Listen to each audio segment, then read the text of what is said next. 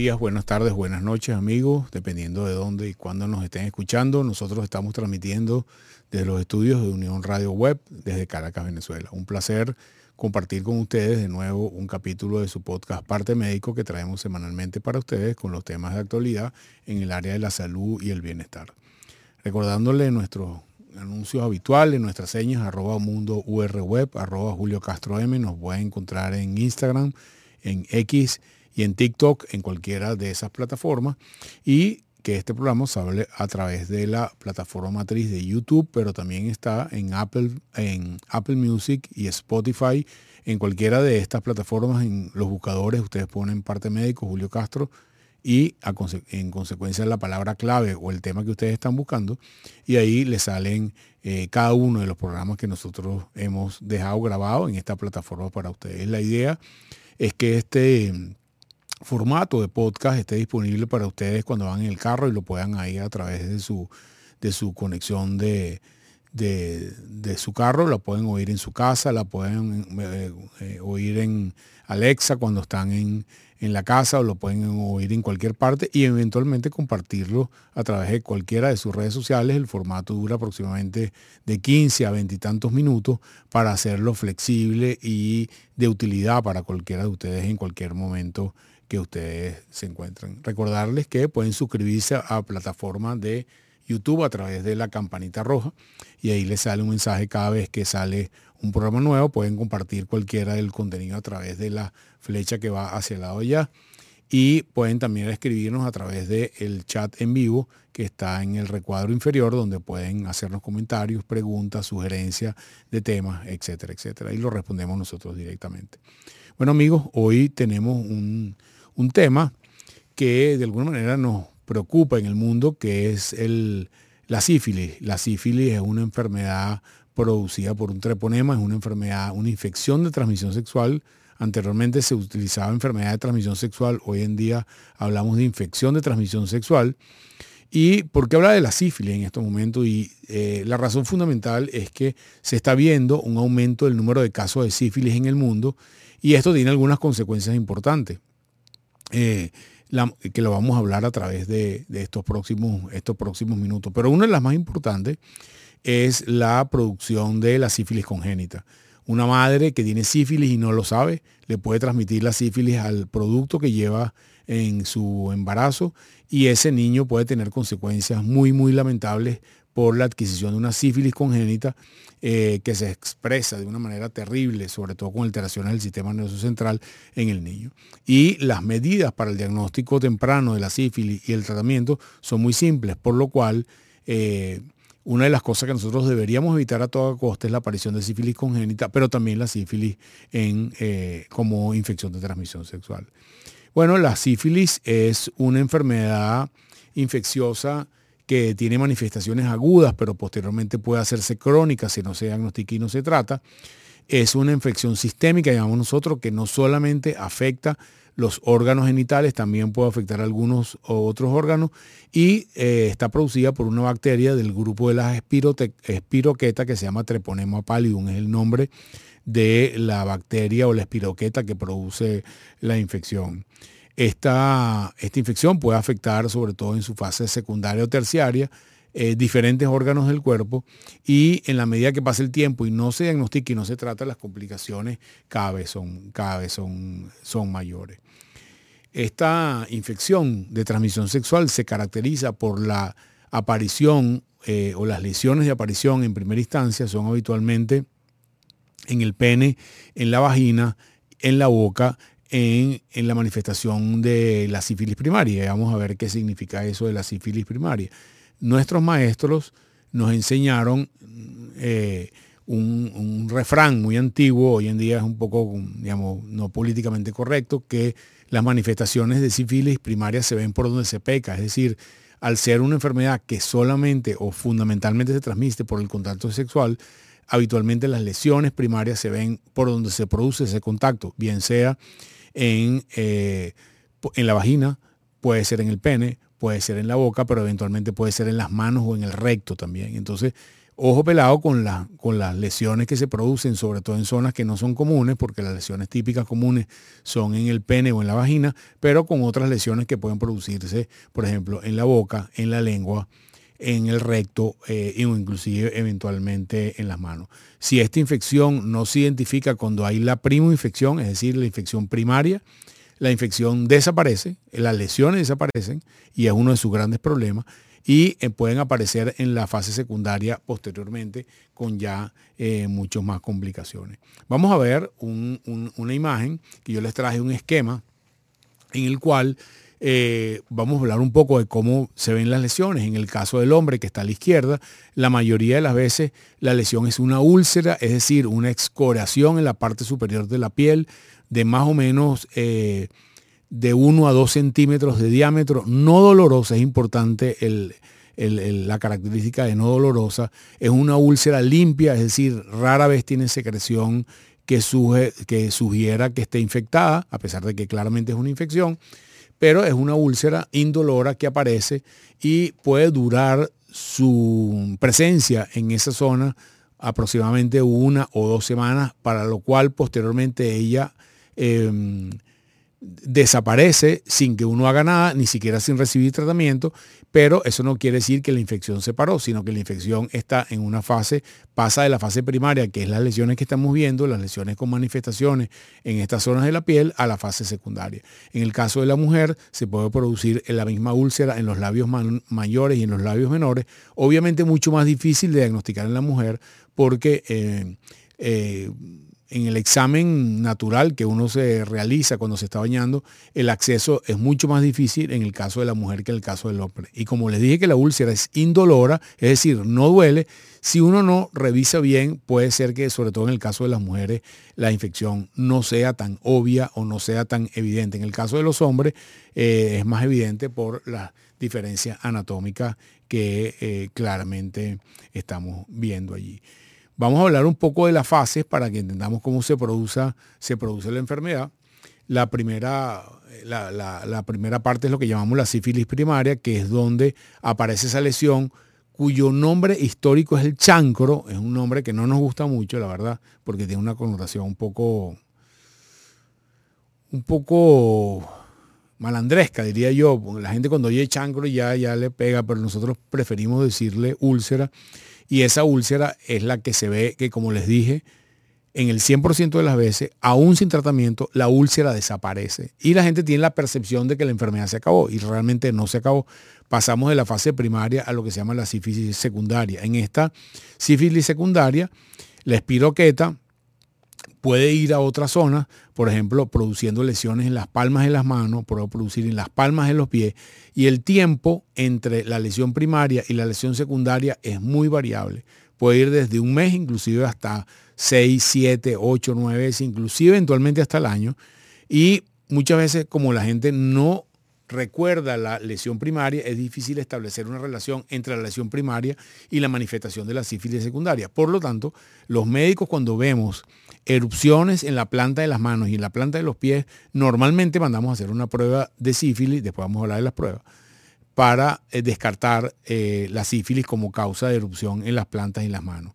Se puede estar asociado también a un cuadro febril, que puede ser más o menos prolongado, puede tener malestar general, inflamación de los ganglios, sobre todo los ganglios de la zona donde apareció la primera la lesión primaria, es decir, de los ganglios de los genitales en la pelvis o de los ganglios eventualmente de, la, de cervical o del cuello.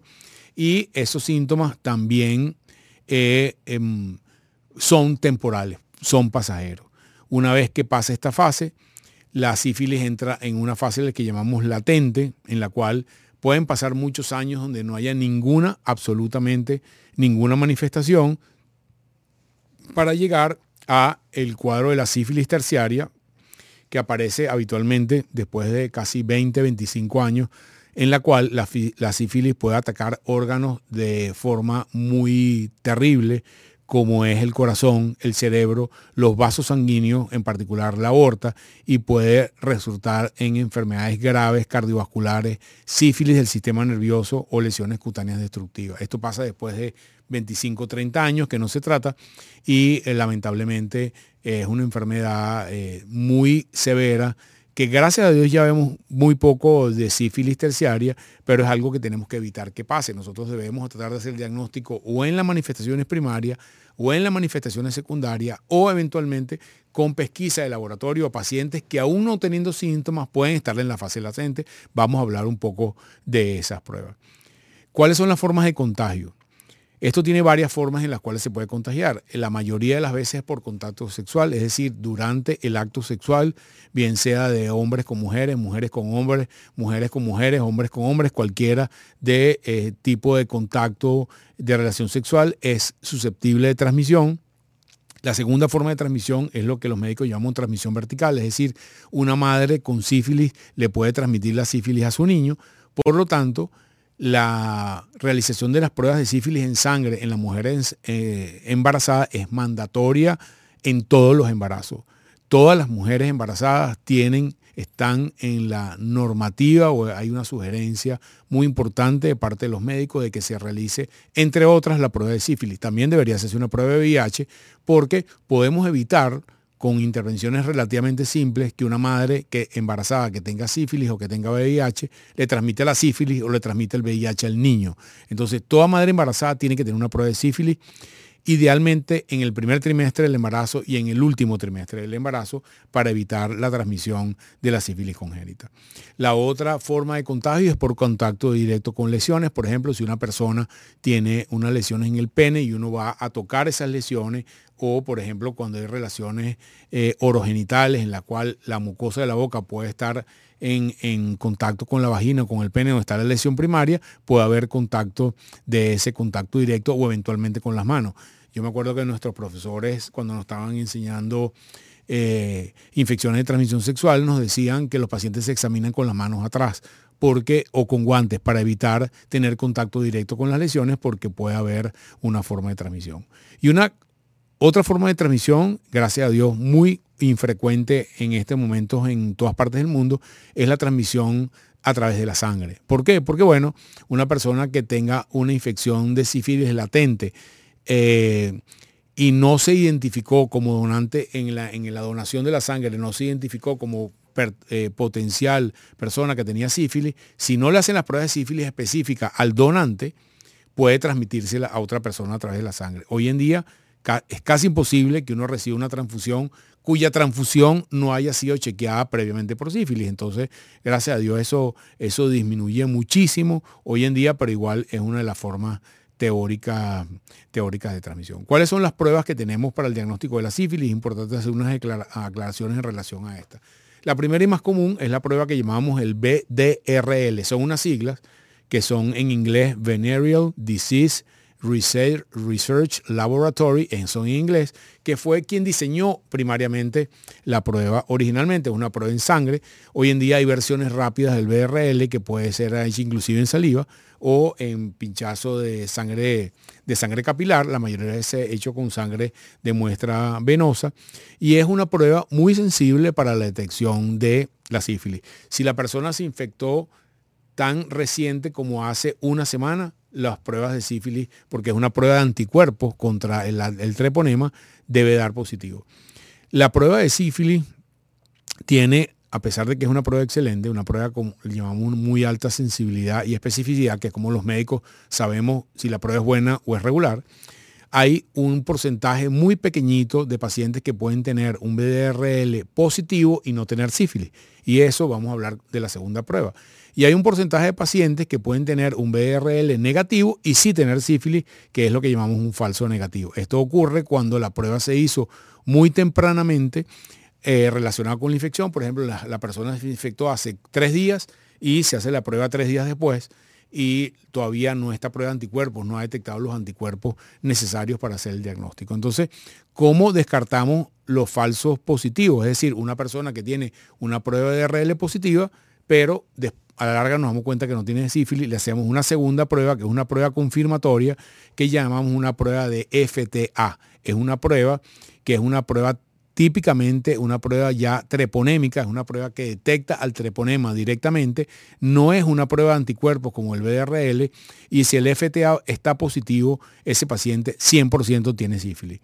No hay ninguna persona que tenga un BRL positivo Si el FTA le da negativo, tenemos que buscar otras causas de BRL positivo que no son, que no son sífilis. Hay infecciones no treponémicas, eh, gracias a Dios son extremadamente raras aún en nuestro país, pero hay otras condiciones como el lupus, enfermedades de la sangre, enfermedades de la coagulación que pueden dar el BRL falso positivo y la persona no tener sífilis. Entonces, si usted tiene un BRL positivo, eh, lo primero que hay que hacer es una prueba confirmatoria con una, con una prueba de FTA, que es una prueba directamente treponémica que eh, detecta al antígeno, no el anticuerpo como el BRL. Y ahí uno decide si es un verdadero positivo el BRL o es un falso positivo. En el caso que sea un verdadero positivo, tiene que recibir tratamiento. En el caso que sea un falso positivo, tiene que estudiar las otras causas que pueden producir el BRL positivo. Modernamente también hay otras pruebas como el PCR. No son, son pruebas costosas, son pruebas complejas, que no se hacen rutinariamente, pero cuando hay algunas dudas se pueden hacer. Y hay algunas otras pruebas, como por ejemplo el examen microscópico de las lesiones. Por ejemplo, si uno ve una úlcera, eh, un chancro en, el pene, por ejemplo, uno puede eh, tomar una muestra directa y hacer coloraciones especiales que nos permiten ver que son coloraciones que nosotros llamamos de campo oscuro con una tinción especial y podemos ver el treponema moviéndose por ser engorrosa y difícil tratamiento, hoy en día no las hacemos. Es mucho más fácil hacer una prueba treponémica en sangre, mucho más económico inclusive, pero tenía que nombrársela por si eventualmente a alguien le recomiendan hacerse la prueba, es otra de las pruebas. Y otra de las pruebas que hacemos es detección de BDRL en el líquido cefalorraquídeo, porque en los pacientes que son muy inmunosuprimidos, el treponema puede viajar al sistema nervioso, es decir, puede haber una neurosífilis. Esto es crítico en pacientes que son HIV positivos, que aún estando bajo control, si adquieren una sífilis que no se diagnosticó en primera fase y estamos viendo una sífilis secundaria o una sífilis latente, estamos en la obligación de hacer una detección de virus de, perdón, de treponema en el líquido cefalorraquídeo para descartar una sífilis latente que tenga mucho tiempo y que ya haya afectado al sistema, al sistema nervioso central. Gracias a Dios el tratamiento de esta enfermedad es muy simple. Utilizamos penicilina eh, en la gran mayoría de los casos. Para los alérgicos a la penicilina hay otras opciones de medicamentos igualmente efectivos y tomados que debe ser indicado por su médico. No, no, no es algo que uno debe autoadministrarse porque el seguimiento y el tratamiento de las infecciones de transmisión sexual y de las parejas que tienen contacto con esa persona debe ser mandatorio y evaluado de forma ética por el médico que lo está viendo y por las personas encargadas de esto, de diagnosticar el caso y evaluar al núcleo, sobre todo de las parejas que están relacionadas con la persona que está infectada, para mm, evaluar cuál es el caso. Es importante que ustedes tengan claro que con el tratamiento adecuado el 100% de los pacientes se cura completamente de esto pero una de las connotaciones que podemos decir, y es un motivo de consulta súper frecuente, el BDRL, por ser una prueba de anticuerpo, puede permanecer positiva a pesar de que la persona se trató y está curada, puede permanecer positivo a títulos bajos meses, años, inclusive de por vida. Inclusive, eventualmente pasa que estos pacientes algunas veces le da el BRL negativo, a veces le da el BRL una dilución, dos diluciones, que es una dilución baja, y entonces la persona tiene problemas porque, por ejemplo, le piden un certificado de salud en su trabajo y le sale el BRL positivo. Nosotros, quienes tratamos pacientes con infección de transmisión sexual, debemos hacer una constancia de que ese paciente recibió tratamiento y si él posteriormente tiene un BRL positivo a títulos bajos, o negativo y después ese positivo y, está cambiando a través del tiempo, es lo que nosotros llamamos hoy en día una cicatriz inmunológica y es explicable porque es una prueba de anticuerpos.